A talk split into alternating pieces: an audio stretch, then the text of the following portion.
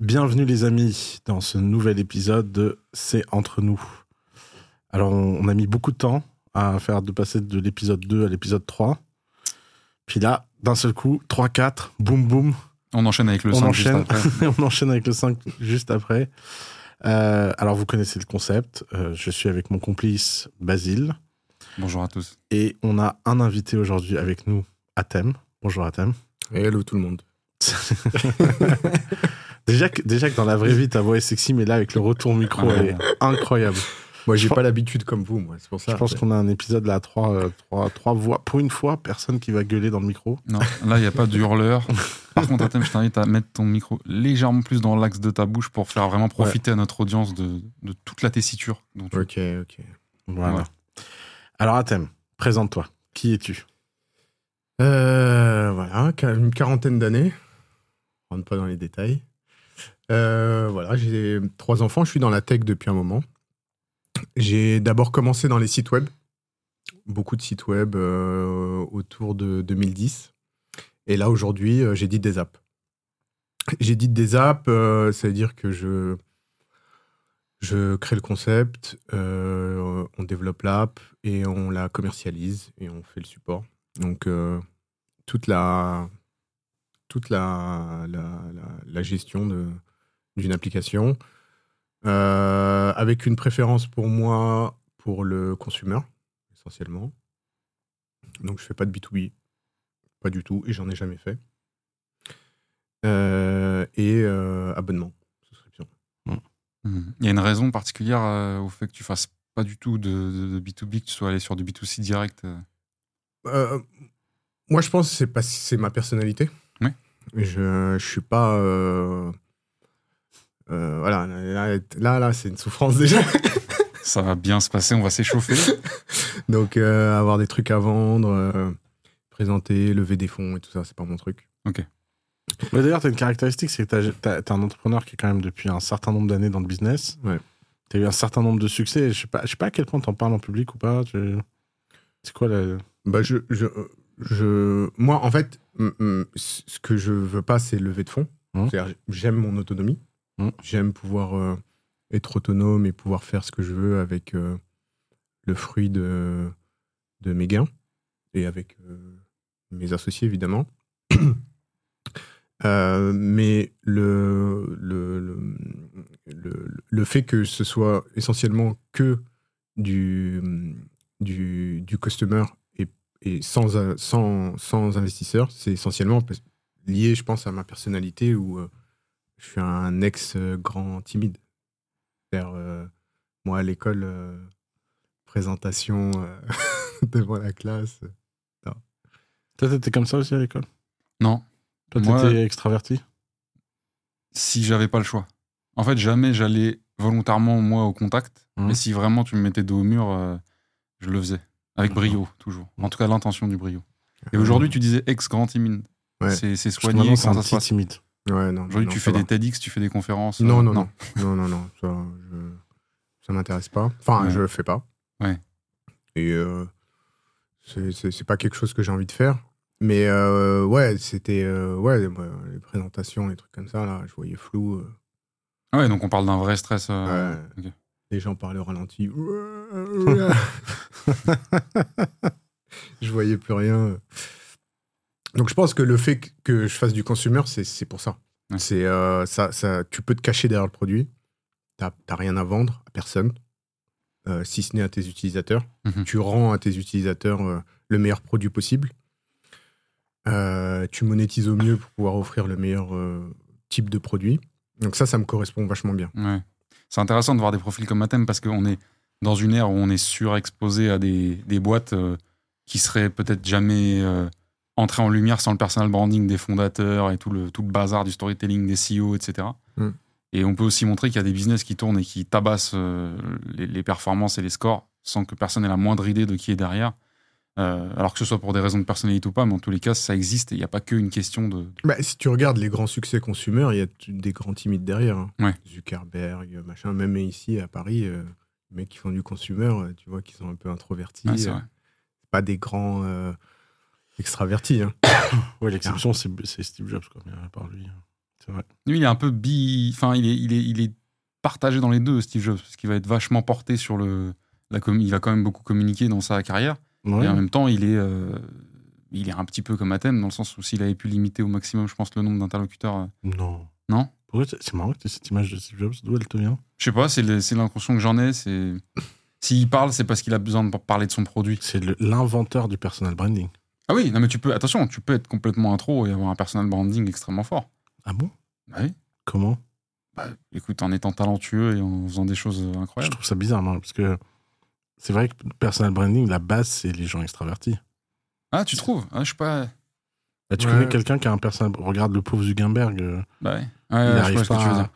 Il, il prend des photographes, il fait des trucs super stylés, machin. Non, Mais il y a, tu il y a sens, deux, il y a deux tu sens y a, que ça marche pas. Il y a le côté introverti et il y a le côté où d'être au centre de l'attention.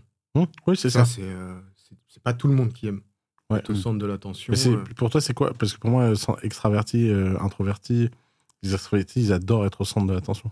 Non, moi, j'aime pas du tout. Oui, mais les extravertis, je veux dire. Ah, ah ouais, les extravertis, ouais, Mm. j'adore ça. Parce que c'est la base du personal branding, c'est d'adorer raconter ton histoire. De... Ah, tu crois de- de Moi, je vois pas ça comme ça, moi. Bah alors, d'accord, faisons plus simple. Ouais. Cite-moi un introverti qui a un personal branding au top. Mais ce que t'appelles au top, c'est-à-dire qu'il est apprécié. Bah, qu'il est apprécié, aimé, euh, que son personal branding. euh, soit- Zidane. Alors, c'est marrant parce que lui, il a zéro personal branding. C'est un bon exemple. Il est, il est une marque. Oui. Bah, attention. Ah oui, non mais c'est ça, c'est parce qu'en fait, toi tu parles du fait que le personal branding est une Non, non, mais- construction de l'individu. Ouais, mais ouais, ça peut mais- être malgré toi en fait ton personal branding. ça, c'est vrai. Alors, effectivement, euh, très très bon point. Mais, mais pour moi, là, il y a une confusion entre être une marque et avoir un branding. Ouais, je vois ce que tu veux dire. Zidane, personne ne sait qui il est réellement. Il a jamais rien partagé. Mm. D'ailleurs, il a foutu une fois un coup de boule à quelqu'un alors que personne ne l'avait vu venir, ce coup de boule. Si tu veux, ça a quand même entaché Ouais, sa marque. ouais. Et après, il s'est jamais expliqué de ce coup de boule avec personne. Je veux dire, il déteste parler de lui, il déteste expliquer. Tu sais, par exemple, si je te dis euh, Zidane, il aime faire quoi le dimanche? Par Donc, contre, je te dis pétanque. Ouais, tu crois? Mais si je te dis qu'est-ce que Steve Jobs aime faire le dimanche, c'est méga documenté. Parce que Steve Jobs, il en a parlé en large, en large, en travers. En fait, pour moi, euh, comprenant bien ça, parce que étant un très très grand extraverti, récemment, on, on m'a fait participer à un livre assez marrant. C'est un type qui euh, interroge plein de personnalités euh, françaises, Mhm. écrivains, politiques, stars de la chanson, et puis moi, je sais pas trop pourquoi, euh, sur euh, leur mort. Et il leur pose à tous les mêmes questions. Euh, comment ils aimeraient mourir? Comment serait quoi leur, leur pire mort, leur meilleure mort? Qu'est-ce qu'on aimerait qu'on retienne de toi après ta mort? Enfin, c'est le, thème- le thème du livre, c'est la mort. Ok. Et très joyeux. Effectivement, on est sûr. Et, et donc, il, il, il pose ça. Et la première question, c'est qu'est-ce que vous n'avez pas dit sur vous qu'on pourrait apprendre au lecteur Est-ce que vous avez une petite exclusivité tu vois? Et moi, j'ai dû inventer un truc. Ouais, parce qu'à force, en fait. et en plus, alors j'ai inventé un truc. En fait, effectivement, je me suis rendu compte qu'il y avait un truc que j'avais jamais dit, c'est que je suis passionné de robotique et, euh, Hum, et quand, vrai. et quand j'étais Ouais. petit, je fabriquais des robots et j'ai j'ai une vraie passion pour la robotique et machin. Mais c'est vrai qu'à The Family, j'en ai jamais trop parlé. Dans les podcasts, c'est un petit truc. Et puis c'est bon, c'est un petit truc. Hein. Enfin, c'est pas non plus. euh, je me lève pas le matin en parlant à Wally, tu vois. Euh, mais, mais putain, j'ai mis une heure et demie à trouver un truc. Je lui ai envoyé ça et le mec me répond. Il me dit Putain, vos questions sur la mort et tout, vos réponses, c'est super. Par contre, là, la première question, je savais pas mieux à me filer parce que ça fait trop bizarre. Et je lui ai répondu J'ai passé une heure et demie à trouver cette réponse, je ferai pas mieux. Point. Ouais. Et il m'a dit Ok. Et en fait, ça- cet exercice de transparence, c'est quand même un exercice d'extraverti. Oui, je Mm. comprends ce que tu veux dire. En fait, les opportunités de bâtir de manière euh, toujours plus grande et, et très exposée un, un personal branding volontaire et contrôlé, elles- elles- ces opportunités, elles vont être présentées qu'aux extravertis. Ouais, les introvertis, introvertis feront tout pour les. Ouais, pour En les tout cas, c'est intéressant de voir. Non, c'est pour- juste qu'ils aiment ça. Mmh. Ouais, ils adorent ça. mais ils du coup, il y a ça. qu'eux qui naturellement vont aller vers cet exercice. Mais c'est intéressant de voir que une, une euh, personnalité comme Athème va, par euh, souci de créer un environnement qui lui convient, limiter son nombre d'interlocuteurs au maximum et donc s'adresser à, un- à un marché B2C et donc arriver à une Mm. app. Et si Mm. tu veux, c'est- comme un ingrédient un petit peu de, de- de la genèse de ton succès actuel, même si évidemment il y a un travail énorme derrière. Ouais, ouais. Sauf que, après, avec l'âge, on change aussi. Ouais. Et que moi, après, euh, au bout d'un moment, j'ai aimé aussi euh, aller à la rencontre des gens, rencontrer des personnes et tout. Mais après, l'exercice de aller vendre des choses, aller demander de l'argent, euh, aller lever de l'argent, etc. Pour moi, c'est c'est euh, une souffrance. Mm. Donc, euh, je le fais pas. Je je le fais pas et j'ai pas envie de le faire. Et je préfère euh, euh, faire des produits. Je fais beaucoup de choses tout seul. Faire des produits, les mettre en commerci- les commercialiser, faire des, belles- des belles apps et en être fier. Et voilà, et ça me va. Ok. Mais en même temps, dans le, le, le- le privé, j'aime aller à la rencontre des gens. hein. Mm. Euh, ça, ça, ça, ça m'intéresse beaucoup. Mais en- au niveau business, euh, Et pour euh, préciser, au-delà du fait d'être un, un entrepreneur introverti, B2C, brillant, qui fait des apps, qui a fait du web, etc., Ous, quand il m'a dit qu'on allait se voir aujourd'hui, il m'a dit c'est c'est plus qu'un proche, c'est même quelqu'un qui connaît jusqu'à mon frère. Mhm. on sait ce que ça veut dire dans, dans le verbatim douce. Comment, euh, pourquoi, comment vous êtes connus Qu'est-ce qui fait qu'après toutes ces années, vous vous blairez encore Qu'est-ce qu'on fait là tous ensemble? Bah, moi- Artem, il se pose la question. Bah, justement, je dis, mais je sais pas ce que je Ouais. fous là. je, pense, je pense que Ous, ça a été un. On s'est rencontrés euh, il y a quelques années euh, dans le cadre de The Family. Et à ce moment-là, tu rencontrais effectivement énormément de monde. je Mm. Et euh, c'était un environnement, moi, qui me plaisait parce que euh, il y avait énormément de, de rencontres, il y avait beaucoup de frénésie, etc. Et avec euh, Ous, on s'est tout de suite euh, bien entendu parce que je pense que moi, j'ai un- une admiration pour euh, son côté extraverti et, sa, et son goût pour la vie. Mhm. C'est un des rares gars qui sait vivre comme jamais. Et c'est un gars euh, qui, qui, qui aime prendre du plaisir avec les gens dans le- tout, tout le temps. un épicurien. Un épicurien, exactement. Et, et peut-être que euh, de son côté, euh, c'est le côté mesuré qui. Pas du tout. Moi, je- c'est ton côté épicurien caché qui m'a plu. Ah ouais, c'est ça. Non, parce que Atem, il a, tu vois, il fait le timide et tout. Mais dans, dans la bande des gens qui ont vécu 24 heures chez 24 chez moi pendant le Covid à faire la fête, At- Atem, il était là, quoi. C'est pour ça je disais dans le privé, c'est. Non, mais ça, c'est. Parce que ça, moi, c'est un truc qui me passionne. Alors, comme tu le sais, j'ai énormément d'introvertis dans mon entourage proche. Je sais pas si t'as remarqué. Oui, oui, si, si, c'est bien sûr. Même majoritairement. Majoritairement Oui, oui. des introvertis. Parce que je les trouve précieux. Parce que quand ils sont pas introvertis avec toi, c'est un vrai cadeau qu'ils te font. C'est vrai, ok. Et donc, euh, étant toujours à la recherche de Pokémon rares dans mon entourage, dans mon Pokédex, et ben les introvertis sont des Pokémon euh, hors du commun. Mm. Parce qu'ils ils cachent toujours des trucs. Alors, s'il te plaît, attends, il y a quand même quelques dingueries qu'on doit raconter, parce que moi, je veux pas être celui qui, qui révèle les trucs, mais Trois enfants. Justement, justement, on va, on va, on va, on va, garder, on va garder ça sur une ligne très très simple. Euh, première dinguerie, moi, j'ai tendance à toujours proposer des trucs un peu fous aux gens Mhm. en dernière minute, et 99% des gens à qui je propose refusent. Ok. Par exemple, ça c'est un truc que les gens ne perçoivent pas. Par exemple, moi je dis à 200 personnes par an sur un coup de feeling, viens dormir à la maison et passer du temps à la maison. Sur les 200 personnes, il y en a 5 qui viennent. Ok, d'accord, je comprends bien ce que tu veux dire. Parce qu'en fait, euh, entre ceux qui se disent oui, il dit ça, mais il est pas sérieux, Ouais. ceux qui disent non, mais ça doit pas être possible, machin. Bon, un jour, littéralement, je suis au bureau, Athènes me dit tu fais quoi là? Je lui dis Je vais prendre l'argent, je vais prendre l'avion pour, euh, pour aller voir ma mère euh, au Liban et mon frère. Parce que le système bancaire s'est écroulé, ils ont plus d'argent, faut que je leur livre de l'argent. Et là, réponse Ah, trop cool, je peux venir Bah ouais. Il est à quelle heure ton vol? Et bah, il est à 18h20. Ok, j'arrive. Voilà. Timide vachement bien à thème, hein, je trouve. que- Et, et Atem est dans un avion avec moi pour le Liban. Il va passer une semaine avec ma mère qui l'adore. Ouais. Ma mère euh, a adopté Atem euh, immédiatement. Euh, mon frère aîné, qui, en fait, genre, il était en mode, mais en fait, on a un frère caché, on n'est pas au courant. Ouais. Et ça a été une semaine incroyable. En plus, on, Moi est, on, on, on arrivé au Liban en plein écroulement du Liban. Ouais. Mm. C'était, complètement dingue. Vous pouvez retirer 100 balles par mois. On, on arrivait, tu sais, on 100 avait, on, on avait tous les deux du cash qu'on amenait pour eux, avec les limites des aéroports. Et on échangeait, on avait, on avait des milliards sur nous, parce que la monnaie venait de s'écrouler. Et t'avais des, des, des, des liasses comme ça de billets. Et Athème, il arrêtait pas de faire le malin. Il était, ouais, t'as vu comme je suis riche et tout. mais tu sais, on arrivait au resto et le resto, il prenait la tiers de la liasse. Ouais, c'est ça. Et Pour une mais- salade. Mais c'est Mais- Je rappelle que l'hôtel où on était a Ouais. été soufflé. Oui, bah, le- deux semaines après, l'hôtel disparaissait. ouais. Il a été soufflé par le. Bombardement. Non, Ah non. tu sais, le port qui a explosé sur le. Oui, ok. route, ouais. Ok, d'accord.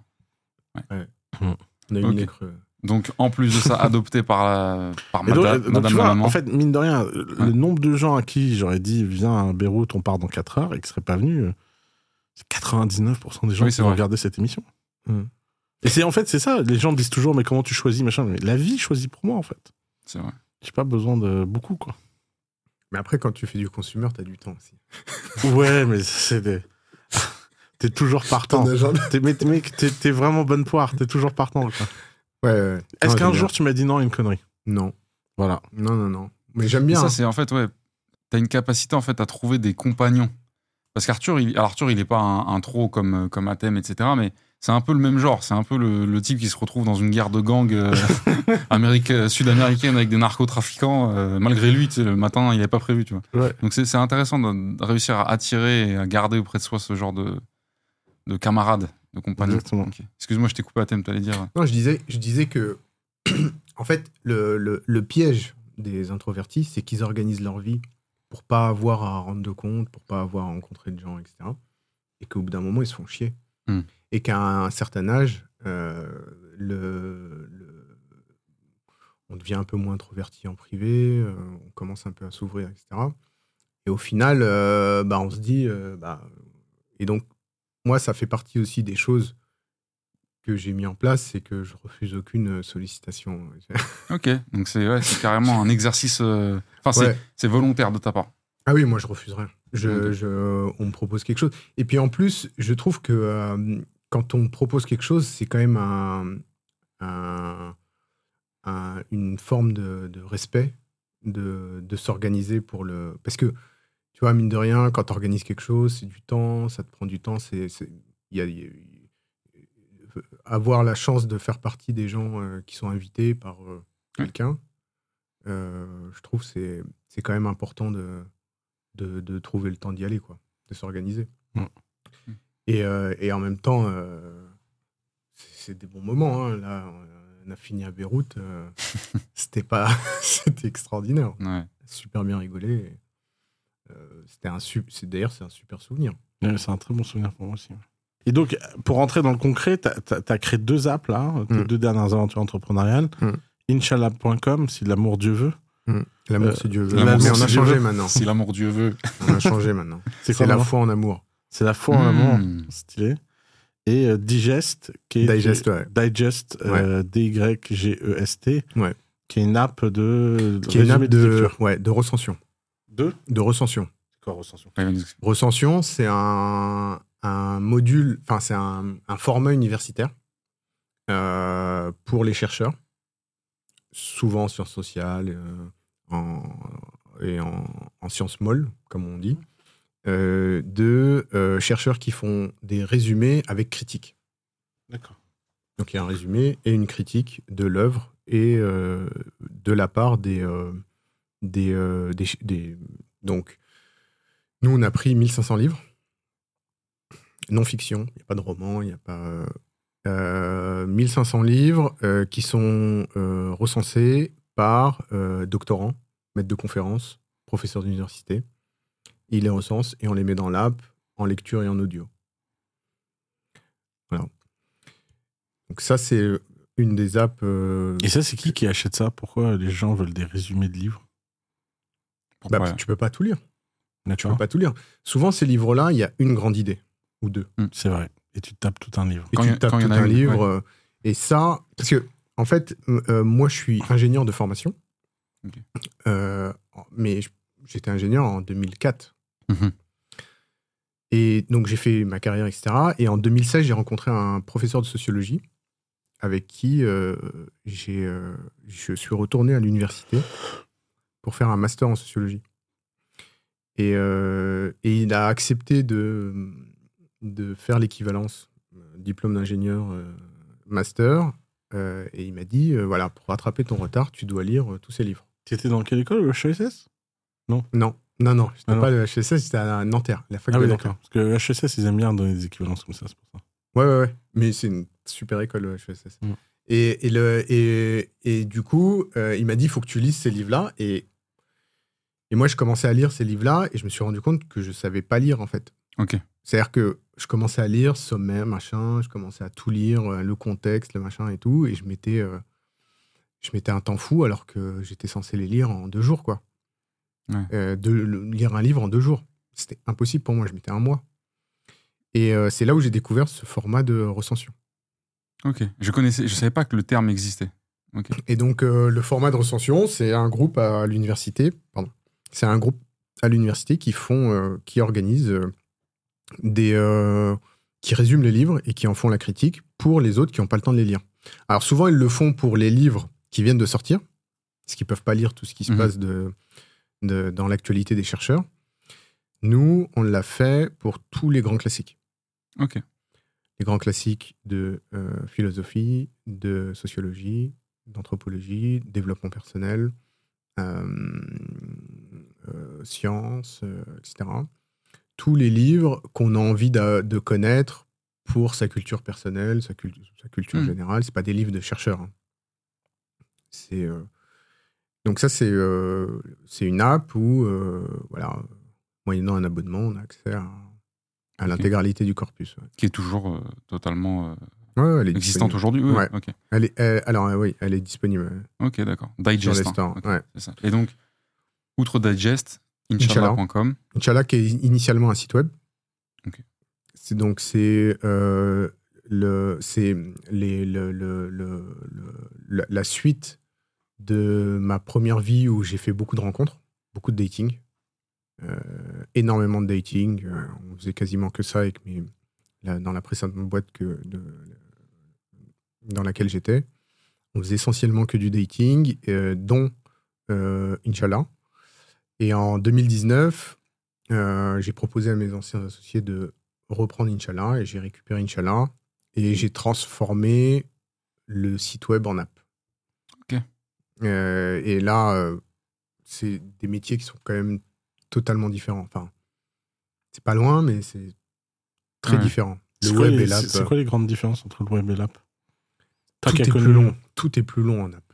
Tout est plus long. C'est-à-dire la, la mise en production, le, Attendre qu'Apple valide. attendre qu'Apple valide la rémunération, euh, t'es payé par Apple, euh, euh, ils payent la TV à ta place. euh, euh, euh, tout, tout est beaucoup plus long, plus compliqué. Euh, Il y, a, il y a une concurrence énorme sur les stores. Euh, on rajoute une étape qui est pas neutre, c'est qu'il faut que l'utilisateur installe l'app, puis s'inscrive, puis utilise l'app. Euh, tout est plus compliqué. Il faut la, il faut avoir le stockage nécessaire dans ton téléphone.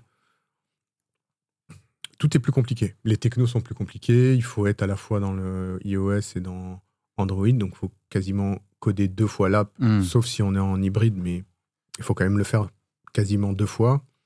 Euh, donc, c'est deux métiers qui sont totalement, euh, totalement différents. Le mode d'acquisition aussi est totalement différent. Donc, ça, c'est une, quasiment une nouvelle, euh, une nouvelle euh, expérience euh, professionnelle de passer du site web à l'app. Et d'ailleurs, il y a plein de. Il y a plein de sites historiques qui n'ont pas réussi le passage à l'app. hein. Qui se sont crachés à ce moment-là. Bah ouais. Ouais. Ouais, ouais. Comme il y a eu plein de gens qui ont échoué quand il fallait passer du Minitel au web. Ouais, ouais, carrément. Euh, C'est c'est des passages où en fait euh, il faut changer ses habitudes, c'est pas facile. D'ailleurs, euh, quand, quand il fallait passer du Minitel au web, il y a plein de boîtes qui se sont, qui sont écroulées. Les monétisations n'étaient pas du tout les mêmes, le mode de la concurrence, euh, tout était différent. Quoi. Hmm. Et là, euh, là, les sites web, euh, bah, sauf pour le, le- le- les SaaS et le, côté pro, pour le consumer, c'est quasiment que des apps. Donc, ouais, il faut switcher. Quoi. Hmm. Je vois. Tout à l'heure, tu as dit en off, enfin, tu en as reparlé euh, juste au début, mais tout à l'heure, tu as dit en off, Oussama, c'est le mec que je connais qui sait le mieux vivre. Et Mhm. euh, s'il devait sortir une prochaine formation, il faudrait qu'il fasse une formation euh, sur comment vivre. Qu'est-ce que tu veux dire eh, vraiment Non. par là? Ça, ça c'est même pas une blague. hein. Non, je sais. C'est- pour de vrai. C'est-à-dire qu'en fait, le, le, le, dans, il y a quand même un certain nombre de personnes très riches euh, qu'on connaît qui savent pas vivre. Hmm. Ils, ils savent pas quoi faire de leur argent. Oussama, lui, argent par argent, il va vivre, il va vivre d'une manière euh, majestueuse. Car il est né comme ça. Il est né comme ça. C'est plus fort que lui. Donc je disais, fais une formation sur pour Comment apprendre être aux gens insultant au quotidien ouais, comment être insultant au quotidien, comment bien vivre.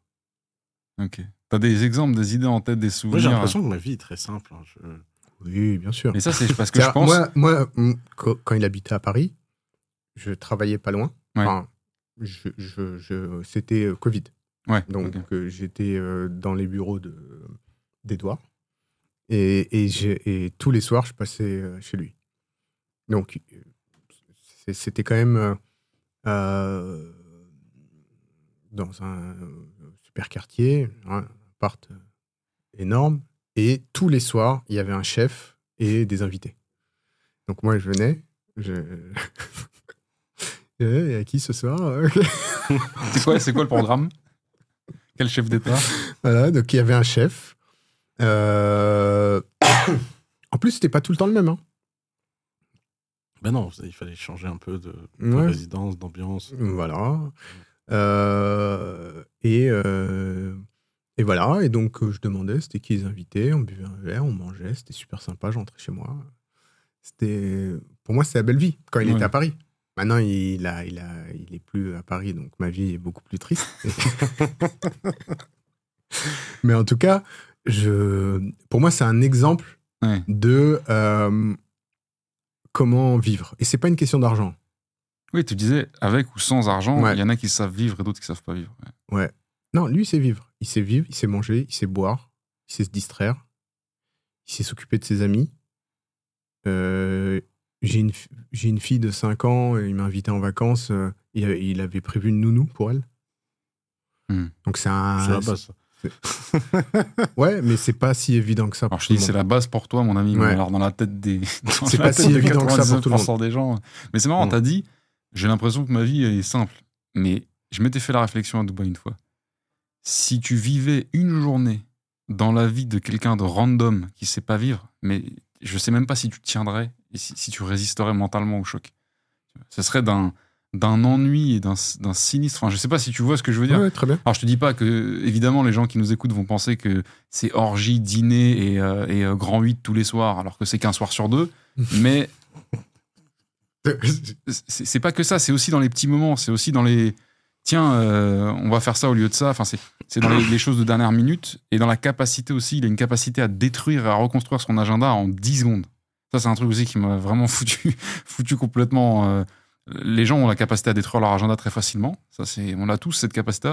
Mais en deux secondes, il va rebâtir un après-midi ou une matinée aussi euh, top et aussi valuable que celle qui était super bien calée, mais qui finalement va s'effondrer au dernier moment, et sans que ça l'impacte. Mm. Sans que ce soit, ah, il y en a un qui m'a planté, il y en a, tu vois, on a, on a Mm. hier parlé de ça. Mais fais le, fais le stage un jour, fais le. Ouais. Moi- S'il y a un volontaire d'ailleurs, euh, C'est ce que je trouvais le plus intéressant à The Family. C'était le côté euh, vie sociale. hum, bien sûr. Euh, Non, le C'était côté, extraordinaire. ouais, a, c'était le côté vie sociale. on a euh, rencontré des gens fabuleux. les euh, rencontres, les fêtes, euh, il y avait un mélange. euh, Et on a amené des gens qui jamais se seraient rencontrés. euh, Bah, et- Se il y a une fois, ils ont fait une soirée milliardaire. Je rigole pas. hein. J'étais pas là, du coup. Non, mais tu te rappelles de ça ouais, je me Il y rappelle. avait que. euh, bon, que. Il y avait Oui, oui. deux, trois grandes familles euh, qui étaient là euh, pour. je sais pas pourquoi, en fait. C'était là pour boire un verre, en fait. c'est ça la propale. Alors, il y avait des mecs très premier degré. Oui, bonjour. Alors, voilà, mon, ma boîte fait ci, fait ça et tout, machin. Vous n'avez pas 2-3 millions qui traînent. Là, ils étaient là juste là pour faire la fête. Mais le côté euh, social de The Family, Hmm. en tout cas, c'est ce que moi, c'est ce qui m'attirait. Euh, le côté business m'attirait moins. J'avais pas de fonds à lever. Peut-être les boîtes qui avaient des fonds à lever, ça les intéressait. Euh, mais c'était ce côté-là. Et c'était le ce que, ce que où ça avait apporté aussi à The Family, c'était ce côté euh, euh, social et vie je vois. Ouais. où euh, tu pouvais rencontrer. Euh, C'était n'importe quoi. Déjà, le lieu était incroyable. euh, Il y avait des gens qui venaient travailler là-bas et, on rencontrait tout le temps des gens incroyables, des gens euh, que je côtoie encore aujourd'hui, Hmm. d'horizons différents, d'univers sociaux différents, d'univers culturels différents. C'était incroyable. Ça, je pense que c'est ce qui a amené ça. Sauf que, en fait, lui, il n'a pas besoin de ce family pour ça. Ah, Il le fait euh, au quotidien. Oui, ça. Il le fait euh, par lui-même. Donc c'est c'est ce côté-là, moi, euh, que je trouve le plus intéressant chez lui. Et c'est ce- c'est ce que je trouve le, qui a... C'est pour ça que je disais, euh, fais une formation sur ça, quoi. Alors après, euh, je sais pas, je pense que c'est naturel quand même. Je pense. D'ailleurs, c'est quoi T'as l'impression que c'est quelque chose que t'as musclé avec le temps ou d'être vraiment euh, être sorti euh, du ventre de ta mère en mode sultan euh, Bah, c'est les- c'est les deux. Alors, effectivement, euh, j'ai un. Je pense avoir un talent assez naturel au bonheur. ça. Parce qu'en fait, ce qui est marrant, c'est que les gens imaginent que c'est une question d'argent, mais euh, vraiment sans argent, avec rien, trois bouts de ficelle, je fais des trucs de ouf. Donc, euh, ça, c'est toujours, toujours, toujours. Euh, c'est- plus une question de- d'intention, de cérémonial, de- d'attention aux détails. Et après, euh, ouais, avec le temps, ça s'est musclé. J'ai, en fait, le plus dur, c'est d'apprendre à détecter les gens avec qui ça, ça va bien fitter, en fait. C'est vrai qu'aujourd'hui, à, je sais pas quel âge j'ai, euh, 37 ans, 38 ans, euh, c'est plus simple pour moi de voir les gens à 200 km que quand j'avais 20 ans. Ouais. C'est plus rare maintenant d'avoir des déceptions sur les gens ou de, ou de mal lire les gens, quoi. Ça, avec l'âge, euh, l'instinct, euh, t'as fait tellement de learn and try. Alors, bon, de temps en temps, tu te trompes toujours, mais beaucoup moins fréquemment. Donc, la qualité des moments et la qualité des trucs, c'est c'est les gens. hein, c'est Ok.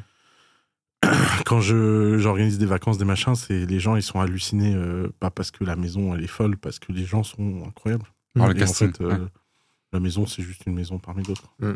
Ok. Mais ça, ça arrive encore euh, de temps en temps. Bah Donc, ouais, euh, bah ouais, ouais, ouais. Ah non, mais c'est intéressant. Et est-ce qu'il y a des. Faut prendre des risques aussi des Parce fois. que tu disais, le, le- le truc, c'est de mal lire les gens, mais est-ce qu'il y a des gens que t'arrives pas à lire?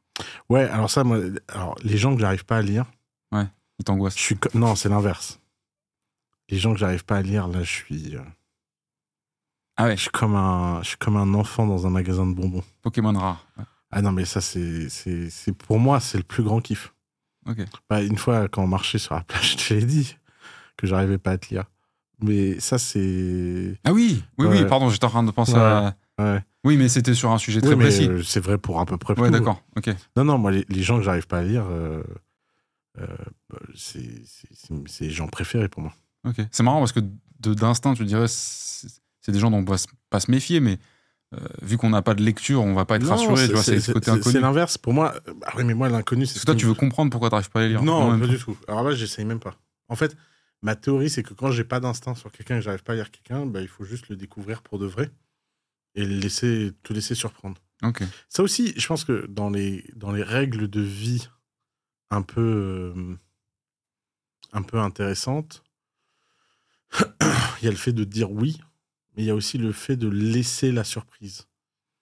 Euh, laisser euh, accepter l'idée que tu sais pas tout et que bah, tu vas être surpris par des choses et peut-être ça va être des bonnes choses, peut-être des mauvaises choses. Euh, et c'est vrai que comme il y a un peu ce mythe de l'efficacité, de, de toujours être dans l'optimisation de son temps, de toujours tout prévoir, tout planifier, bah, il y a beaucoup de gens, ils n'ont pas de... Ils n'ont pas d'espace pour la surprise, pas d'espace pour se dire. tiens, Non, mais j'ai l'impression aussi que tu es très croyant. Ouais, c'est-à-dire. C'est-à-dire que avant de faire un truc, la plupart des gens, ils évaluent leurs chances de réussite, tu vois. Ah, C'est vrai. Toi, Ouais. Lui, il est c'est-à-dire toi, même si tu as forward. 1% de chance de réussite, Bah, tu vas foncer dans le mur et tu vas y aller et il peut se passer que ça, ça marche, quoi. Mm. Je me rappelle euh, une fois, euh, sa mère me racontait une anecdote. Il était ado, il devait aller au Brésil, je crois, je sais plus où tu devais aller. T'as perdu ton passeport. Et il a perdu son passeport dans une ville, euh, je sais plus où c'était. C'était à Beyrouth, je crois. Euh, non, euh, non c'est improbable. C'est, euh, Au Brésil, peut-être Non, non, non, c'est pas au Brésil. Justement, j'allais au Brésil, j'ai perdu mon passeport à Paris euh, Ah oui, à Paris. à une fête. euh, Et donc sa mère dit euh, Ok, on va contacter euh, je sais Mhm. pas quoi, l'ambassade et tout, machin. Et lui, il fait des petits papiers et il les met sur les, sur les rétros, les Ah, des, oui, oui, des petits mots. Et, ça, et tout le monde se fout de sa gueule et tout. Et il y a un mec qui lui a ramené. Ouais, c'est ça. Et en c'est- fait, en fait c'est un croyant. C'est juste qu'il est croyant. C'est- vu ça comme c'est ça. un bon mot. Hein hein. C'est un, c'est un bon mot. Il, il, il- et- il, il évalue pas ses chances. Ou je sais pas s'il les évalue. Non, non, non, j'ai jamais Est-ce il que se tu- dit Tiens, ça, ça serait cool. Et il y va, quoi. Tu les évalues pas parce que. Enfin, c'est ce que peut-être que moi j'ai envie de penser, mais tu les évalues pas parce que tu sais qu'il n'y a pas de raison d'en avoir. En fait, c'est c'est- c'est- c'est ill- illusoire les chances. de- Enfin, les, évalu- les évaluations de risque, ça reste toujours d'une théorie. euh, Bah, je trouve que les évaluations de risque, ça demande un talent qui est quand même euh, très compliqué. Et les gens qui évaluent leurs risques, euh, j'ai l'impression qu'ils passent leur temps à rien faire. et qui vivent rien, en fait. Ouais. Ok. Ça coûte cher d'évaluer. hein. Bah, tu parlais beaucoup de la notion euh, de pay it forward, Mm. mais du coup, là, quand il a dit le mot croyance, ça m'est venu d'un coup, c'est le. Toi, tu trust forward, en fait, les gens, Ouais. et advienne que pourra. Enfin, Exactement. sans tomber dans un, Non, non, mais. un abandon euh, inconscient, mais. euh, non, mais si, si les gens doivent me Voilà. baiser, ils me baisent. Pas... Et pour, et pour autant, euh, ta vie n'est pas un enfer euh, Au contraire. de scam et de, et de déception. Au, Au contraire. contraire. Ouais. Au contraire. J'ai l'impression que plus tu mets une barrière à l'entrée, Mais moi, j'ai une théorie là-dessus, c'est que quand j'étais en Californie, je laissais toujours ma porte ouverte et je suis la seule maison à pas m'être fait cambrioler. bah, Je pense que les mecs sont arrivés, ils ont ouvert la porte, putain, le mec, il ferme même pas sa Rien à porte. voler ici. Il n'y a rien à voler ici, quoi. c'est pas fou. ouais. Tu vois? La sécurité, ça crée le conflit. hein. Ouais. Euh, Par exemple, en ce moment, on me pose beaucoup la question si je devrais prendre un garde du corps ou pas. Mhm. Tu vois Ouais. Et bah, j'ai. Notamment euh, Sofiane Pamar qui me casse beaucoup les pieds avec ça. Mm. Sofiane qu'on embrasse, mais qui s'en fait toujours pour ta sécurité, qui, qui s'en fait pour ma sécurité, exactement. ouais. Et, euh, et en fait, j'ai inconsciemment, j'ai le sentiment que le jour où je vais en prendre un, je vais Il créer des problèmes. ouais. C'est une vraie théorie dans la sécurité. Comment C'est euh, une vraie théorie dans la sécurité. C'est le- le- l'incident. Ça a un nom, je- le- l'incident généré par le dispositif. Ouais, Sans dispositif, l'incident, la racine de, de l'incident n'existe n'existerait pas. pas. Mais en même temps, il y a d'autres incidents potentiels. Ouais, ouais, bien sûr. Et c'est après, c'est le serpent qui se prend la queue. C'est ce que Mm. j'en j'en- mais- Mm. Bon, après, ce qu'on dit pas, c'est que tu en as 16 officieux euh, qui sont cachés dans le décor. Les meilleurs protecteurs sont ceux qu'on ne voit pas. N'oubliez jamais ça. Mais, euh, ok. Ça, vous en seriez capable bande de cinglés. Non, mais c'est vrai. Il y a deux, il y a deux strates. Les meilleurs, les meilleurs dispos de sécurité, même sur des, on parle de chefs d'État, etc. hein, c'est pas ceux que tu vois, c'est ceux que tu vois pas. Et la deuxième strate, c'est ceux que toi, en tant que potentiel hostile, tu ne vois pas et que le, le Pax qui est protégé ignore même. Ouais, il peut pas révéler par son attitude. tu vois. Bon là, c'est un niveau, euh, Mm. voilà, c'est un peu sérieux comme sujet. Alors qu'à la base, on était dans l'épicurisme, dans le, Ouais. Je suis un croyant. C'est marrant, je l'avais jamais vu comme ça. c'est un, c'est par la parfaite c'est mais expression. c'est vrai qu'en fait, maintenant que tu le dis, euh, je me rends compte que je suis un vrai croyant, en fait. Ouais. J'avais, putain, j'ai un, un choc euh, en plein live, quoi. En fait, Athème, c'est ton psy. C'est juste que Bah, tu- je, je- je découvre ça. Non, parce que en fait, là, je dis que t'es croyant, mais la plupart des gens vont dire que t'es un rêveur ou un, un idéaliste. un Ouais. idéaliste ou euh, machin. Et c'est aussi pour ça qu'il t'arrive tout le temps des trucs euh, incroyables, c'est parce que tu tu t'évalues pas les risques d'échec et tu fais les trucs, euh, tu fais les choses et mm, souvent ça ça marche pas, mais des fois ça réussit. C'est vrai qu'on se souvient que quand ça marche. Et puis c'est peut-être comme ça, parce qu'on on en parlait dans d'autres épisodes et avec d'autres personnes, mais que tu génères aussi la capacité de plus en plus euh, efficace à vivre dans le, le chaos, mais pas le chaos, euh, l'enfer, pas le, euh, pas le tartare, mais le chaos. euh, tout est toujours en mouvement, il peut toujours y avoir un échec, il peut toujours y avoir une réussite, peu importe. C'est pas le, Mm. le but, c'est pas de figer la situation pour qu'elle soit rassurante. Et peut-être qu'en fait, la- la- ce, que, ce en quoi toi tu crois et, et convaincu, c'est que plus tu vas chercher à évaluer les risques, plus tu vas les augmenter théoriquement, et plus tu vas diminuer la, cap- la chance de réussir en fait. Mm. Si tu évalues les risques d'échec, t'attires peut-être plus de l'échec que de la réussite, donc tu diminues forcément le Ah, ratio. sur- Moi, je trouve ça. Ouais, c'est vrai que je vois bien les gens autour de moi, je les trouve déprimants. Ça. Il y a un côté, genre, ils ont tellement évalué le truc que ça paraît. euh, Mm. Ouais. C'est bien l'ignorance, quand même. L'ignorance et l'incompétence, c'est quand même deux forces très sous-estimées en, en entrepreneuriat. Surtout l'incompétence. Ouais. Il y a plein de choses, si tu es compétent, tu vas même pas. Jamais. ouais. Justement, ouais, c'est ce qui va te, te Tu es compétent et tu sais que les coulisses et la complexité du truc, tu, tu commences même pas. Donc, euh, c'est surtout l'incompétence, mais la capacité à, à, on va dire, euh, euh, s'adapter. Capacité à s'adapter, euh, ça, quand même, c'est, c'est, une grande force.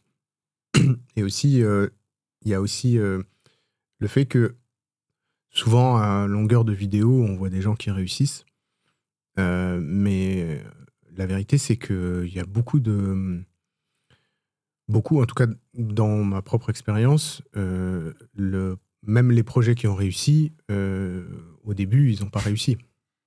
Et, et en fait, souvent, les gens sont pleins d'espoir au moment où ils, ils travaillent sur le projet. Et tu observeras qu'ils veulent. Ils reculent tout le temps le moment de le mettre en production parce que c'est le moment de constater l'échec. Et c'est une évidence que ça va être un échec. Sauf que c'est trop douloureux pour plein de gens. C'est-à-dire que tu tapotes, tu finis ton truc, tu dis allez, on va le mettre. Attends, attends, attends, on rajoute ça. Attends, attends, attends, on rajoute ça. Mais le problème, c'est que quand ils vont le mettre, ça ne peut pas fonctionner. Il y a 4 millions d'apps, il y a je sais pas combien de sites, des milliards de sites, etc. Ça ne peut pas fonctionner. Et c'est là où le travail commence, à partir du moment où tu le sais. Mais si tu le sais pas, c'est un constat d'échec qui, fait, qui, qui est très douloureux. Et euh, pouvoir euh, euh, commencer à se dire, OK, elle est en prod et on va commencer à l'améliorer, à modifier, à changer, à amener des gens, euh, envoyer des utilisateurs, voir ce que ça donne, etc. Ça demande quand même une, euh, une, euh, une, une solidité Hmm. que euh, là, moi je vois par exemple des agences qui font des apps, euh, ils te livrent l'app, merci monsieur, au revoir, tu la mets en prod, mais évidemment que ça va pas fonctionner, c'est pas possible. Ouais. C'est là que le boulot commence. C'est le début, en fait. C'est là Ouais. le début. Donc euh, c'est il y a cette il y a cette aussi idée que ouais incompétence, insouciance, mais aussi euh, se dire que ça, ça- c'est pas euh, c'est soit ça marche soit ça marche pas. Ça marchera pas, c'est sûr. En tout cas dans le consumer, c'est très compliqué de faire un one shot euh, ou alors c'est je comprends. Même au- au-delà. hein, c'est- vraiment un truc qui est une vérité générale. Mais une vidéo sur laquelle on fait d'e- d'excellents retours et de nombreux retours sur ta chaîne qui est sortie récemment, c'est. je crois que c'est tourné à Dubaï, mais c'est sur euh, les, les traits, euh, tu sais, euh, Ah oui. caractéristiques communs, théoriques d'un entrepreneur à succès. Et dedans, il y en a un, c'est. euh, bah, il y a, il y a- Flexibilité mentale. la flexibilité mentale. En tout cas, ça m'intéresse de réaborder le sujet avec vous deux, qui êtes deux entrepreneurs complètement euh, différents. Enfin, t'as déjà fait de l'app, toi? Non? Non, moi, Jamais? je, je suis incapable de faire consumer. Et euh, ouais, est-ce que patience. c'est ça, c'est que ce, ce- ce Non, sujet dont je parle à thème, c'est la capacité à aller chercher les échecs très rapidement pour pouvoir bâtir une réussite future. Euh, je pense qu'il y a des gens qui sont câblés dans l'autre sens et qui pensent que la réussite, elle est due au premier coup Mhm. et donc qui vont jamais euh, Ouais. accepter de ou rater. qui recule, ou Ouais. qui recule la mise en prod. Oui, la- Ils pensent qu'ils ont qu'une balle. D'ailleurs, le phénomène, Ouais. c'est tu recules la mise en prod au point où la mise en prod devient une dette insurmontable. Et là, tu lances et tu déprimes et c'est fini. Ouais. Et souvent aussi on. Mais c'est vrai que je l'avais jamais vu comme ça. Moi, je dis toujours aux gens lancer, lancer, lancer, lancer. Ah, Il faut lancer plus vite. Ah, ah, ah. J'arrivais pas à mettre le doigt sur leur peur. Hmm. Mais c'est vrai qu'en fait, le- tant que t'as pas lancé, ça a pas échoué. J'avais jamais pensé à ça. Non, mais c'est la ça. souffrance, le vide qu'il y a quand t'appuies la paix dans le store et il se passe rien. Tout le monde s'en fout. Moi, Tout le monde vit sa vie, tu Et toi, vois. t'as mis Moi, une mon- espèce de charge émotionnelle dedans qui Moi, est c'est mon ridicule. ouais. C'est mon moment préféré, moi, ça.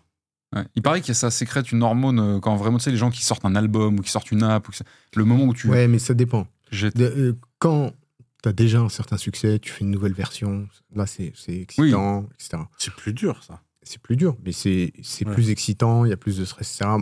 Là, moi je parle des projets euh, où tu démarres de zéro. euh, From scratch total. Ouais, Ouais, tu, ok. tu, euh, personne t'attend, personne te connaît, t'es une des 4 millions d'apps qu'il y a sur le store, Hmm. et tu dis, voilà, euh, allez, Inch'Allah. On essaye. Ouais, Inch'Allah.com.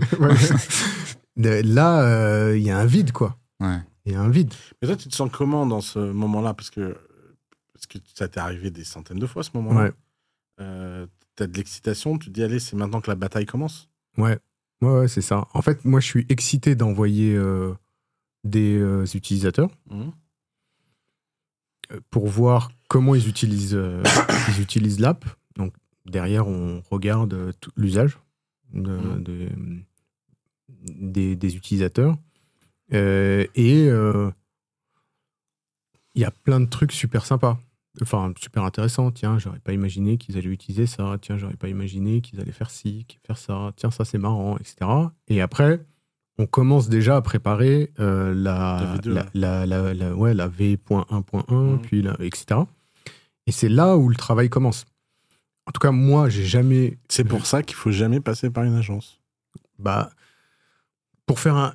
Il y a, il y a- il y a un modèle qui fonctionne bien, c'est les gens qui font un, un, mode, un, un MVP pour lever des fonds. Ok. Eux, euh, ça peut le faire. Euh, sinon, euh, ou alors ceux euh, qui font une app qui est un. ou un site web, c'est un, un truc secondaire. Je sais pas moi, t'as un, un resto, il te faut une app pour commander. À la limite, c'est pas ça qui te ramène le business, tu vois. C'est pas un pur player, quoi. Mm. Euh, quand tu as une idée que tu veux mettre en place, c'est un pure player. Une agence, euh, c'est compliqué parce qu'il faut que tu t'itères ou alors tu es à illimité, tu peux faire itérer l'agence et à ce moment-là, euh, tu peux le faire. Mais sinon, c'est compliqué. ouais. Ouais, je suis d'accord. Oui. Donc, euh, vaut mieux avoir euh, une petite équipe. D'ailleurs, moi, je- franchement, je, je, je me rends compte que dans l'entrepreneuriat, il y a le fantasme de l'entrepreneuriat.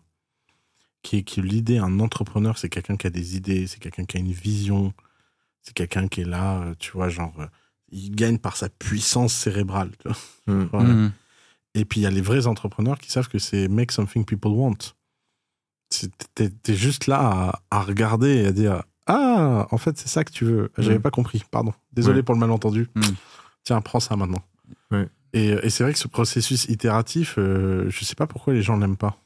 Moi, c'est mon process, moi, c'est mon process préféré. Autant j'aime pas le hein. consumer, parce qu'en fait, en B2B, c'est la même chose. hein.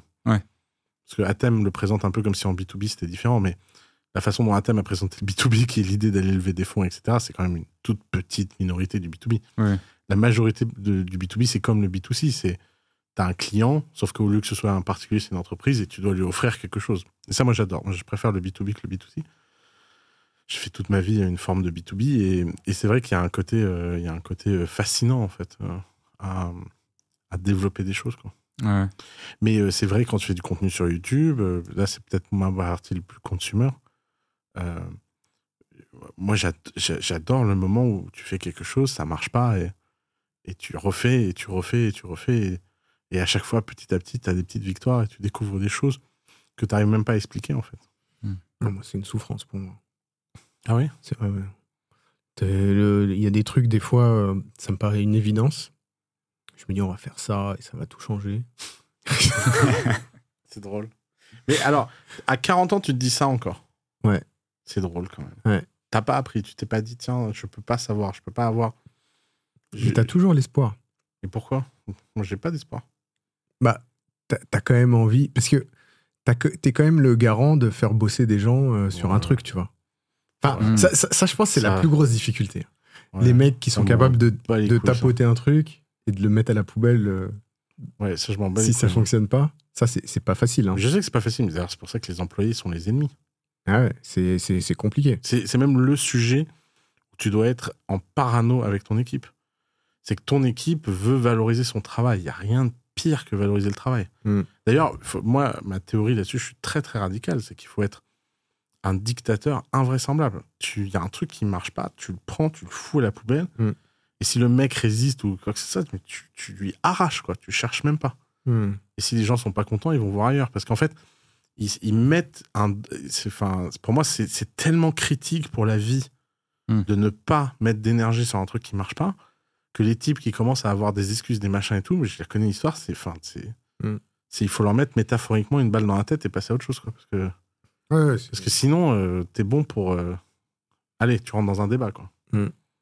Et déjà que débattre avec tes clients, c'est compliqué. Si en plus tu dois débattre avec ton équipe. Ouais, c'est euh, ça. Si tu te fabriques tes et d'ailleurs, les, les conneries là de, de développement collectif, de machin, moi je pense que ce que les gens comprennent pas là-dessus, c'est que c'est pas une histoire que en tant qu'employé, tu as des, t'as des intuitions, pas d'intuitions, euh, tu amènes des idées, pas d'idées, etc. Il y a- C'est c'est pas le sujet. Le sujet, c'est que est-ce que tu les amènes pour te faire plaisir ou tu les amènes parce qu'un client euh, en a besoin Hmm. Hmm. Et en fait, tu le vois tout de suite sur un employé, un employé qui est market driven et un employé qui est euh, euh, réputation driven. C'est un, un mec qui est market driven, il vient et il dit ouais, il y a le client, il nous a dit ça, ça fait chier, le produit il suit pas. Tu vois. Bah lui, ce- cet employé, tu le, tu le pousses parce qu'en fait, il, il amène tout le monde à essayer de comprendre ce que le client veut. Mm. Quand t'as des gens qui disent ouais, mais ça fait six mois qu'on travaille là-dessus, bah écoute, c'est de toute évidence six mois trop. Et, et ça, il faut, faut faire très attention là-dessus. Ouais, c'est compliqué. C'est compliqué. Mais euh, après, il y a, il y a une grande partie des, des, des soucis que j'observe, moi, chez les entrepreneurs là, qui sont à cause de toi. Ouais, c'est-à-dire. Bah oui.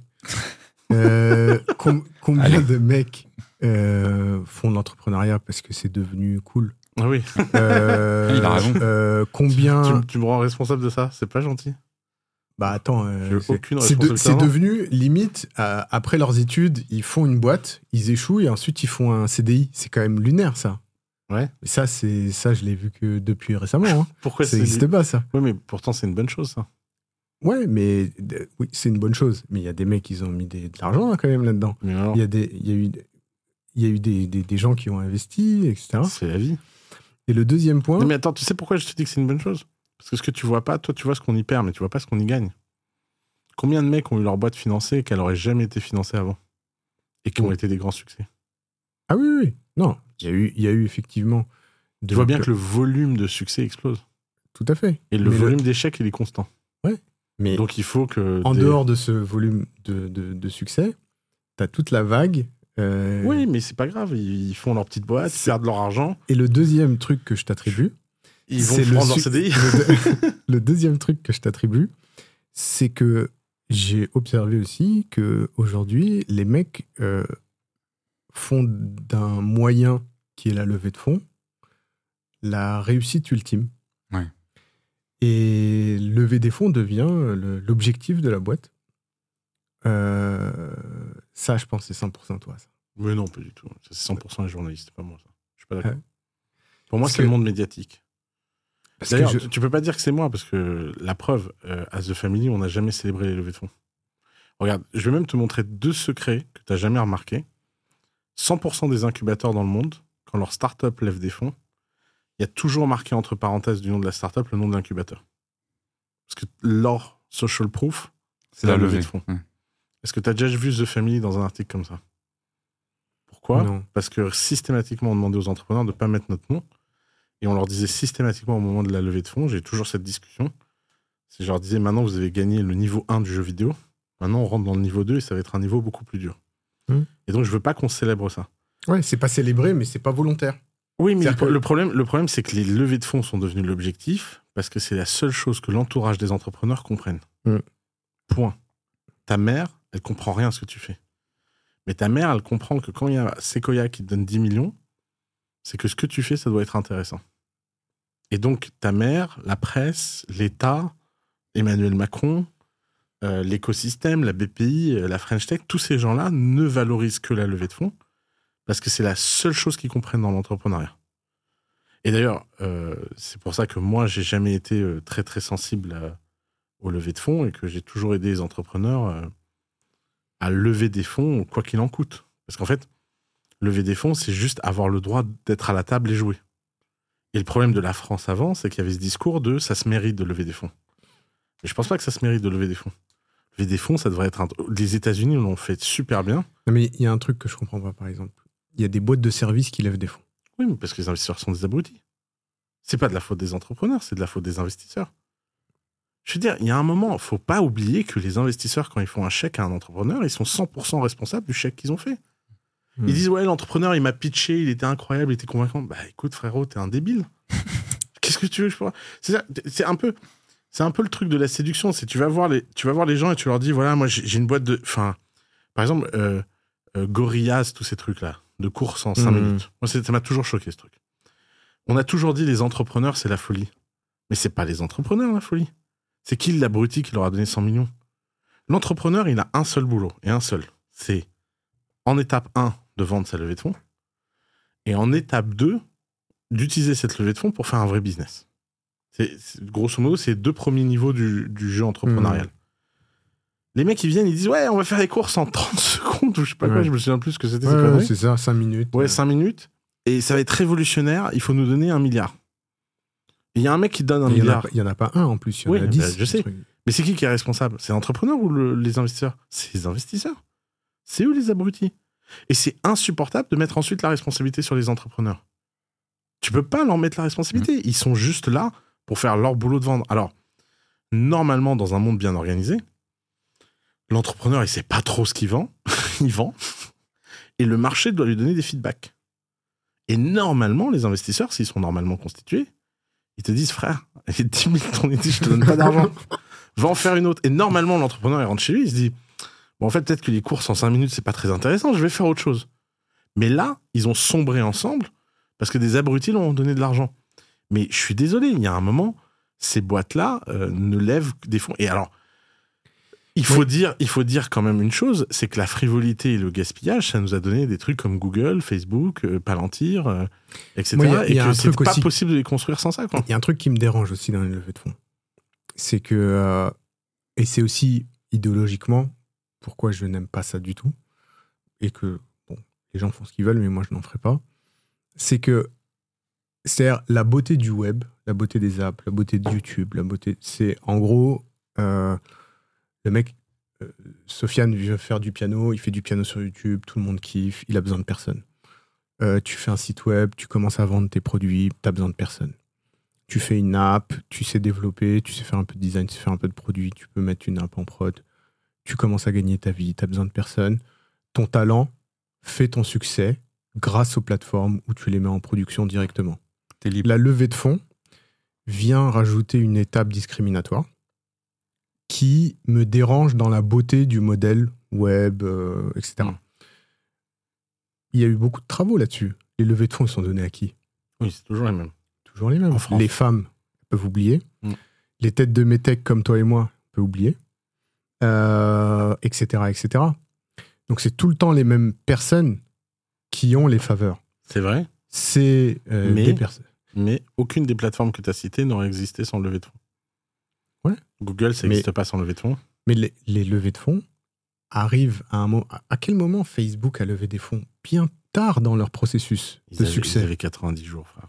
Oui, mais je veux dire, leur succès était pas approuvé au moment où ils ont levé des fonds. Et leur, leur succès, ils avaient une Ah. école, Harvard, où tous les étudiants utilisaient Facebook. Mais ce que je veux dire par là, c'est que si la, la levée de fonds intervient à un moment donné où ton succès a besoin d'être accéléré, Non, mais elle est justifiée. tu pointes, tu- en fait, tu, tu- tu pointes le bon problème, mais pas le- la bonne source du problème. Et je vais le dire parce que je suis plus dans ce milieu et c'est un truc que j'ai jamais osé dire. Mhm, je vais te dire la- ce qui te gêne et ce que tu te rends pas compte. mhm. Le niveau d'un écosystème en levée de fonds dépend du niveau des investisseurs. En fait, le problème, c'est que les investisseurs ont le pouvoir Mhm. et c'est eux qui déterminent. Quand les Américains ont jeté de l'argent par les fenêtres, ils ont jeté de l'argent par les fenêtres pour faire Google, Facebook, Snapchat, euh, Twitter, euh, Mhm. Apple, euh, Intel, Palantir, machin. Ça fait 8 ans que la French Tech existe. Ça fait 13 ans que l'écosystème parisien est réel. Il y a OpenAI qui sort.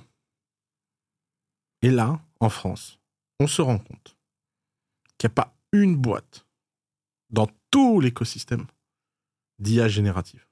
Mhm. On va prendre trois anciens employés méga talentueux. On leur donne 115 millions. Et on dit, ah, nous aussi, on va avoir notre champion. Donc, eux, ils vont commencer à bosser les pauvres 9 ans après OpenAI.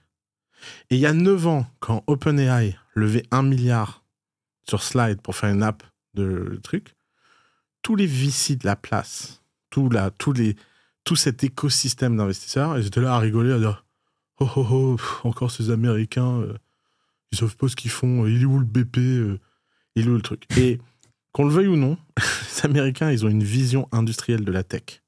Quand ils mettent de l'argent, alors des fois ils mettent un peu à côté de la plaque, mais je veux dire, Sequoia, Benchmark, les fonds d'investissement américains, ils ont quand même un sacré track record de prendre des gens comme toi, ambitieux, et leur donner plus de moyens qu'ils ne devraient en avoir, et de les amener au top. En En fait, France, ce que tu veux dire, c'est que c'est le des talent gens. des investisseurs. bien sûr. C'est-à-dire, Et ils, en ils France, donnent on- de l'argent à des gens qui ont du talent, mais eux, Oui. Eux, ils ont le talent de sélectionner les bonnes personnes. Hmm. Et en France, on donne aux gens qui ont fait HEC, aux gens qui leur ressemblent, aux gens. Et en fait, tout ce que tu racontes, c'est quand même un truc très, très, très français. Les US se sont rendus compte qu'ils donnaient pas d'argent aux femmes. D'un seul coup, tu as 20 fonds femmes qui sont apparus. Ils arrivent à résoudre leurs problèmes de biais. Les Noirs avaient pas d'argent aux US, plein de fonds noirs sont apparus. Hmm. Nous, euh, on te dit ah non, c'est pas une question, et après on te, on fait du politiquement correct, c'est-à-dire j'ai j'ai une camarade de promo, on va lui donner de l'argent. Ouais. Tu vois? Et en fait, je veux dire, l'écosystème français et, et- et l'IA est facile à voir. Comment ça se fait? Qu'avec autant d'argent en VC, autant d'ingénieurs, autant d'écoles d'ingénieurs, t'imagines, la dernière fois, je regardais tous les articles AI euh, publiés.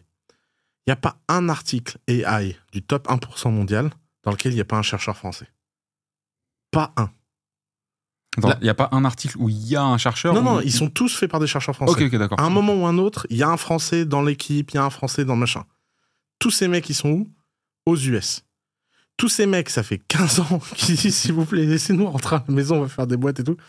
Et dire, euh, T'as pas fait je sais, toi. c'est quoi le business plan? Tu monétises tu, comment? tu monétises comment tu vois? Et en fait, le problème. Et donc après, on dit que le problème, c'est la levée de fonds. Mais la levée de fonds, c'est un outil parmi tous les outils. La, la levée de fonds, c'est neutre. Il n'y a pas des bonnes. Il y a, il y a pas. il y a- il- C'est pas bon ou mauvais en soi. Hmm. C'est il y a des bonnes levées de fonds, il y a des mauvaises levées de fonds. Et pour moi, la question, c'est comment on finance le risque. Et aujourd'hui, le là- risque. Là, tu parles du volet pragmatique. Oui. Il y a un volet social. Oui, mais justement, même le volet social, ça devrait être pragmatique. Pourquoi aux États-Unis, 80% des licornes sont faits par des immigrants? Parce qu'ils en ont rien à foutre que ce soit des immigrants. Hmm. Ils veulent juste gagner de l'argent. Et la passion que les Américains ont de l'argent efface ce- cette catégorie de racisme. Toi qui connais le, ce monde-là, Bah moi, j'ai gens- passé 10 ans à essayer de les changer, ce monde-là, j'ai raté. hein. Donc, dans les euh, gens qui nous écoutent, si tu as un mec brillant qui sait développer, qui fait des produits, etc., qui euh, euh, est métèque d'une certaine manière, euh, qui vient de, de Saint-Denis ou de la banlieue, quelles sont ses chances de lever des fonds? Zéro. Et le conseil le plus structurant que je lui donnerai toujours, c'est d'aller aux US. Et c'est pas la peine de faire semblant. Et je sais bien qu'ils vont dire que pas du tout, mais non, machin. Il y a l'initiative banlieue, je sais pas quoi. Hmm. C'est de la connerie. Même aller aux US, c'est compliqué. Aller aux US, faut- c'est vraiment très simple si t'es. euh, Moi, si le conseil que je lui donnerais, c'est de faire du consumer et gagner de l'argent dès le jour zéro. Oui, mais encore une fois, Thème, que tu le veuilles ou non, dans ce cas-là, il va rentrer sur une voie qui est une voie tout à fait sympa, mais il va jamais pouvoir faire un Google ou un Snapchat. C'est vrai. Et, Ouais. et c'est ça le problème, en fait. Ouais. Et il y a un moment, il faut quand même pas oublier que la tech, fondamentalement, c'est l'industrie dans laquelle on est censé produire les géants de demain. Ouais. Et qu'on rate systématiquement la création de tout géant. Et ben, tu vois, encore une fois, tu viens de prouver que tu étais un croyant. C'est-à-dire que toi, tu veux faire Google. Moi, je veux juste que le mec. Ils prennent ces 50 cas rapidement. non, mais c'est intéressant. vision. toi, toi, t'es un croyant, tu vois. Mais il tu n'y a pas dis, de raison. 0,1% de chance Mais bien de sûr. faire Google, j'aimerais bien qu'il essaye. Ouais. Tu vois, et, Et et quand moi, il je suis plutôt et- et- à dire, tiens, pour que 50% des, des, des, des gens qui nous écoutent, Mais ils je pense- arrivent à faire. euh, Je pense que les deux ne s'opposent pas. Et je pense que les deux sont possibles. Hmm. C'est juste qu'en fait, il faut, il faut mettre la barre, il faut voir à quel jeu tu veux jouer. Et en plus, de mon expérience, les gens qui essaient de faire Google et qui essaient de le faire pour de vrai, hein, pas en, en allant glander à la BPI, en faisant des pitchs, hein. genre vraiment bâtir un truc ambitieux, quand ça marche pas, ils ont un bagage Hmm. et peuvent faire des trucs incroyables. Ouais, mais après, tu vois ce que tu as dit, moi je le vois aussi beaucoup dans le, dans le produit, c'est que ton succès, tu le décides toi. Hmm. Tu le décides toi dans l'investissement que tu veux mettre et aussi dans à quel moment tu arrêtes l'itération. Hmm. Tu as dit quand ça marche pas. Hmm. Mais quand ça marche pas pour toi, c'est pas le même que, que quand ça marche pas pour moi, qui n'est pas le même que pour Basile. Quand Basile va itérer, il va dire purée, j'ai un super succès. Toi, tu vas dire c'est de la merde. Et tu continues. Et c'est cette euh, différence aussi, qu'on voit aussi dans le sport, pas mal, qui fait que ben, tu as des gens faits pour faire euh, des Google, et puis tu as des gens c'est faits vrai. pour faire euh, le, autre chose, ou Mm. un peu moins, un peu moins Ambitieux. ambitieux. Donc c'est cette, cette capacité aussi à jamais se contenter de, de là où on en est et d'essayer de continuer à itérer, ça sent que c'est comme euh, qui veut gagner des millions. Et à un moment, tu peux tout perdre si tu continues. Ouais, c'est ça.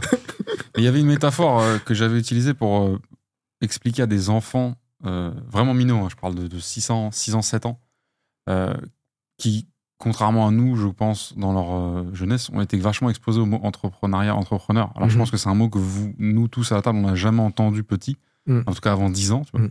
Et bon, bref, j'avais cette discussion et j'avais expliqué qu'en gros, créer un projet, enfin, créer une, une boîte, euh, peu importe si tu es quelqu'un qui va avoir du mal à exécuter ou si tu vas passer euh, deux heures sur le MVP ou si tu vas passer deux ans, c'est comme commencer une conversation. Et ce que tu viens de dire, ça me fait penser à décider de quand il est temps de changer de sujet, Mhm. de changer peut-être d'axe, de changer de style, etc. Et que la seule chose qui peut t'arriver qui met fin à tout, c'est de clore la conversation. Et que tant que la conversation n'est pas euh, terminée, qu'elle peut se terminer bien, pas bien, on peut commencer à 2 et finir à 76 parce qu'il y a une levée ou quoi, c'est, le, le jeu n'est pas fini. Et qu'en gros, les gens qui savent itérer, c'est les gens qui ont euh, compris qu'on pouvait pas, parce qu'on aime un sujet, parce qu'on aime une manière de parler, poncer ça jusqu'à la fin des temps. Et euh, c'est- je trouve ça plus simple comme véhicule pour faire comprendre à des gens euh, qui pensent qu'itérer, c'est, tu sais, il y a cette espèce de mythe absolu de la B-testing, ce qui ce qui est très bien, Oui. Mhm. mais c'est devenu Non. trop religieux en fait. C'est-à-dire Ouais. que limite, tu fais Non, de la merde pour eux. Non, non. Dès que ça devient dogmatique, Ouais. c'est Exactement. Voilà. Dès que ça devient dogmatique, tu vas avoir des cons qui vont se réveiller, qui vont dire Ah oui, il faut qu'on fasse ça, ah oui, il faut qu'on fasse ça. Ah oui, ça, pourtant, je comprends pas. On a Mm. fait tout ça et ça marche pas. Et, et- Oh, bordel. Alors, celle-là, celle-là, mais merci. Celle-là, c'est la pire. ouais, mais ça, c'est quand ça devient dogmatique. C'est quand il y a trop de livres qui sont sortis, trop de Ouais. vidéos. Mais ça, c'est un, c'est de- un excellent Ouais. mauvais signal, entre guillemets. Ouais, c'est ouais, très révélateur quand quelqu'un te dit euh, Attends, je comprends pas. Mais pour revenir à ta métaphore de la discussion, c'est toi qui décides de clore la discussion. Il y a un moment où, de manière euh, subjective, tu vas dire on en a assez parlé ou on a fait le tour. Mm. Mais il y en a, ils ils, ils ont pas Ils fait le tour facilement. Ils lâchent pas l'affaire. Ils lâchent pas l'affaire. Et, euh, le, et c'est comme ça qu'ils arrivent à avoir. Et moi, dans Paris, on a quand même d'assez bons euh, éditeurs d'applications. Mhm. Et je vais à un dîner et puis je vois un gars qui a un succès euh, incroyable en peu de temps. Puis j'en vois un autre dîner, il a encore plus de succès. Et en fait, c'est juste que lui, il s'est arrêté au boss d'après. Ouais. Et, euh, et c'est pour ça que l'environnement de The Family était cool, parce que tu pouvais avoir tous les niveaux de réussite et te dire Ah oui, non, en fait, là, là, c'est de la merde ce que je fais. Je suis encore loin, il faut que je continue. Alors que tu pouvais avoir eu l'idée de te dire Purée, je suis pas mal. Le fait d'être exposé à des gens plus loin que toi sur le trajet, Ouais. ça te renvoie à une réalité qui est Ok, là où j'en suis, c'est cool en ressenti, mais Ouais. en fait, c'est pas là où il faut que je m'arrête. Exactement. Il faut que je continue. Il y a encore ça que je peux faire. Il y a encore ça que je peux faire. Il faut, que, il faut y aller. Et il y a un côté un peu euh, sport. Ouais. Ce qui, ce qui se passe dans les sports, euh, dans, dans, le, dans la compétition, etc. Ouais. Qui est intéressante. Sauf que on évalue ton niveau de réussite au nombre d'utilisateurs que tu as, au chiffre que tu as. Plutôt au nombre d'utilisateurs d'ailleurs. Dans le consumer, des fois, il y a des apps euh, qui ont beaucoup d'utilisateurs, qui gagnent pas beaucoup d'argent, mais qui sont je me rappelle de Snapchat euh, que, qui avait voulu être acheté à plusieurs milliards et, et dans l'article il y avait écrit alors qu'ils ne font même pas le chiffre d'une boulangerie. Wow. Ouais. Donc euh, Heureusement que Facebook, elle n'est plus creux que les journalistes. Cette Mais- arrogance, arrogance journalistique de croire que les gens chez Facebook ou je sais pas quoi sont des abrutis. non mais C'est- c'est d'une arrogance. non mais faire faire venir un million de personnes sur une app, même si elle est gratuite, c'est un exploit monumental. Moi je- c'est du niveau de gagner au loto. Ok. C'est du niveau de gagner au loto. C'est c'est n'importe quoi. Euh, donc, euh, et surtout, j'ai jamais vu Snapchat acheter de la pub. euh, en tout cas, euh. Hmm. jamais vu. C'est sûr. Donc, c'est incroyable comme niveau. Toi qui es, qui es dans ce, ce game-là encore actuellement actif, malgré ton ancienneté dans l'entrepreneuriat, tu, tu encouragerais quand même encore aujourd'hui toujours des jeunes ou pas jeunes, peu importe, à, à- à- à se lancer dans ce game de l'app, la conception d'app, malgré euh, non, ce bah, l'app, c'est dur. Ouais. ouais. L'app, c'est dur. Euh, c'est-à-dire, il y a besoin euh, d'un bon produit, d'une bonne rétention. Il y a besoin d'argent pour faire de l'acquisition, parce que Alors, on peut être dans les stores bien placé, etc. Mais bon, c'est pas, Hmm. c'est pas probablement pas suffisant. Ou en tout cas, ça peut l'être au début, mais en tout cas, euh, sur les apps, euh, quand tu crées une marque, euh, personne va te chercher. Ouais. Sauf sur les apps utilitaires, évidemment. Euh, donc, il y a, c'est, c'est compliqué. C'est compliqué, mais il y a plein de choses. Y- euh, Yomi propose plein de choses pour euh, le, le- le e-commerce. L'IA et le nouveau Eldorado. L'IA, ouais, il y, a, plein de il y, a, choses. il y a plein de choses. Il y a plein de choses. Et en fait, moi, en, je, j'étais un introverti, mais j'avais aussi très mauvais caractère. Quoi. C'est-à-dire que je, très tôt, ça me fatiguait d'avoir à m'en remettre à quelqu'un, à la décision de quelqu'un, de lui donner un CV, de savoir s'il pouvait bien avoir l'obligeance de m'embaucher, de me, m'augmenter, etc. Donc ce mauvais caractère-là a fait que j'avais envie de, de faire les trucs euh, par moi-même. Et si j'échoue, j'échoue. Il y avait un côté un peu comme ça. Euh, ça aussi, c'est un profil de personnalité. Ça ne correspond pas à tout le monde. Mais en tout cas, j'encourage aussi les gens qui souffrent de ça à essayer. Ouais. Essayer. Il y a, y a- y a- il y a plein de choses. Il y a plein de choses. Euh, que ce soit dans le e-commerce, l'IA, euh, je connais moins bien, mais il y a probablement des, euh, Hmm. des trucs hyper intéressants. Mais en tout cas, ne pas s'en remettre à la fatalité de ouais, on est en France, on a peu de chance d'eux, ou il faut lever des fonds. Euh. Ouais. De toute façon, dès que la phrase commence par il faut d'abord, Mm. c'est qu'il y a un problème. Ouais, Il faut d'abord que. Il, Il faut, et de d'abord toute que- façon, à Ouais. éviter. Ouais. Ouais, c'est que tu es en train d'essayer Mhm. d'escroquer ton, ton Ouais, cerveau. ouais. Et qu'on Il est faut très fort à d'abord ce jeu-là. que je ouais. fasse ça. Il faut d'abord Ouais. que je fasse ça. En parlant de domaines variés, ça fait euh, longtemps du coup que sur entre nous, on avait fait un update de ce que tu fais en ce moment. Ouais. Euh... mais Qu'est-ce que tu fais en ce moment? Bah, la même chose qu'au dernier entre nous, en fait. Je travaille sur mon studio et euh, je fais la formation avec Yomi et c'est tout, quoi. Ok, Better pour me détendre. et- c'est vrai. On a vu les premiers Better Colus euh, live. Ouais, ouais, ouais, il y, en a- il y en a plein qui sortent là. On, en a, on en a tourné 14 déjà. Ouais. Euh, et puis, euh, je suis comme un. Je suis, je suis tellement incroyant euh, que j'ai décidé de faire des dessins animés. Mm. et ça, ça. Enfin, j'étais au festival du film d'Annecy là et je, je, je me suis rendu compte. euh, j'ai- J'ai vécu une scène un peu sketch. Avant de partir au festival, j'ai dit à, à Sandrine euh, au téléphone, une amie, je lui ai dit euh, Tu sais, je suis vraiment content d'aller dans un milieu apaisé, pacifié. Pour une fois, je vais pas être le mec à abattre. Euh, J'en ai un peu marre, tu vois. Hmm. Toujours être celui qui doit taper, taper, taper. J'ai l'impression, des fois, j'ai l'impression que personne d'autre ne voit les problèmes et que je dois taper et que machin. Et je dis là, les dessins animés, il n'y a personne qui peut être contre. J'arrive j'arrive au premier jour du festival. Alors déjà, j'avais sous-estimé à quel point les gens me connaissaient, donc selfie, machin, tout. Bon. Ça, c'est les rançons de la gloire. Et, et tout le monde me demandait ce que je foutais là et pourquoi j'étais au festival du film d'Annecy. Je dis, ah voilà, je lance un, un studio en IA euh, dans les dessins animés. Et là, j'ai découvert la haine de l'IA de ce milieu. Genre, il y a une meuf, elle vient me parler, elle me dit, euh, Monsieur Amar, euh, je, je suis trop fan de ce que vous faites. Vous êtes là pourquoi et tout. Je dis, Ah, je, je produis mon premier film. Elle me dit, mais vous êtes toujours si disruptif. euh, C'est quoi l'angle de votre studio qui va être différent? Je dis, bah, on fait tout en IA. Et la meuf, elle me regarde comme ça, fait IA Je dis, ouais. Et elle part. Elle quitte la À conversation. cause du sujet de propriété intellectuelle? Pff, C'est à cause de j'en sais rien, moi. Mais pourquoi Qu'est-ce qu'ils ont contre l'IA alors, Parce que dit- les, les- dit- artistes, ils ont un sujet sur l'IA, sur Il- les, les il- photos. Parce que l'IA, c'est créer des photos qui sont retravaillées, Ouais. des trucs qui existent déjà. Ouais, donc ils disent propriété intellectuelle, ça, j'ai le droit à tout, c'est du vol, je sais pas quoi. C'est, euh, ça va mettre les artistes au chômage, euh, c'est une abomination, c'est je sais pas quoi. Et moi, ce que je comprends pas. Ah, les artistes qui dessinent. Ouais. Hmm. Ce que je comprends pas chez ces gens-là, c'est comment ils espèrent qu'un truc qui existe va disparaître. Parce que c'est là. C'est boum, oui. c'est là. Non, mais c'est c'est comme les mecs au début qui étaient contre Internet. Tu peux pas être contre l'électricité, tu vois. c'est- Bah c'est- si, ils, ils le sont, tu vois. Ouais. Et donc, en trois jours, je suis devenu la bête à abattre sur le festival. quoi. J'ai senti l'hostilité monter et tout. T'as T'arrives avec l'étendard. Et hein. euh, je me suis dit, putain, fais chier. Je me suis dit, allez, vas-y, on, re- on repart pour un cycle. Bah, c'est pas grave, je vais tous leur taper dessus.